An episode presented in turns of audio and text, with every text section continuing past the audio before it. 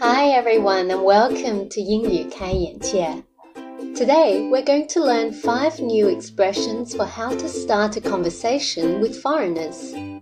I know it can be hard to start a conversation, so I'm going to give you a few ideas here.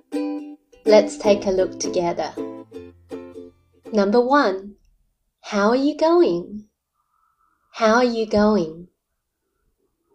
Number two, mind if I join you? Mind if I join you? Number three, I don't think we've met before. I'm Nikki. I don't think we've met before. I'm Nikki. Number four, is it your first time here? Is it your first time here? And number five, great place, isn't it? Great place, isn't it? Okay, thanks for listening, everyone. That's all for today. 要是想学到更多更地道的英语，就请关注我的微信公众号“英语开眼界”。